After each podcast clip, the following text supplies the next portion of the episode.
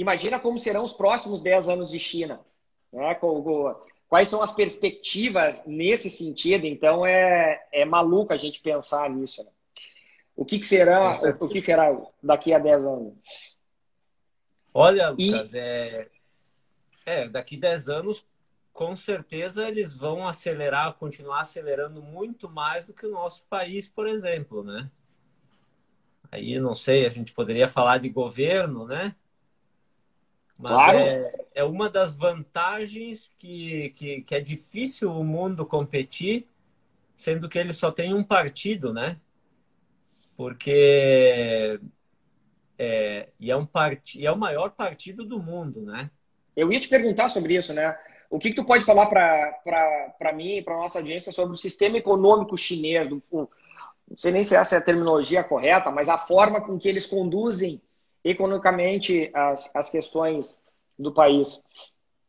É, é, Bom, eu não tenho a menor pretensão aqui de saber muita coisa sobre a China, porque a China é um universo, é, é um mundo, né? É um mundo gigante e complexo. Mas o que eu te diria é que uh, a China é um sistema único no mundo.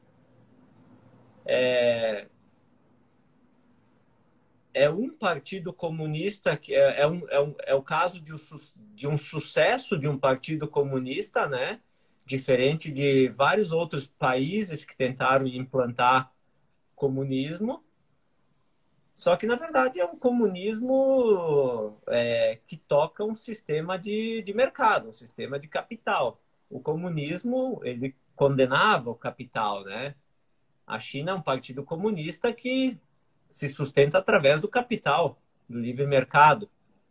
Então, é um sistema totalmente híbrido, é um sistema único chinês, onde o, o governo né, tem total controle das, do, do planejamento estratégico de tudo aquilo e não havendo tanta disputa, né?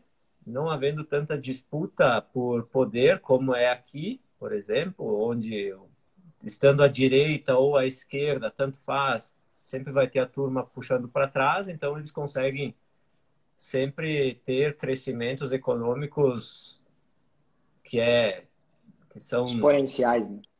sei lá quantas vezes maiores que os nossos, né? É, é isso mesmo. Triplo,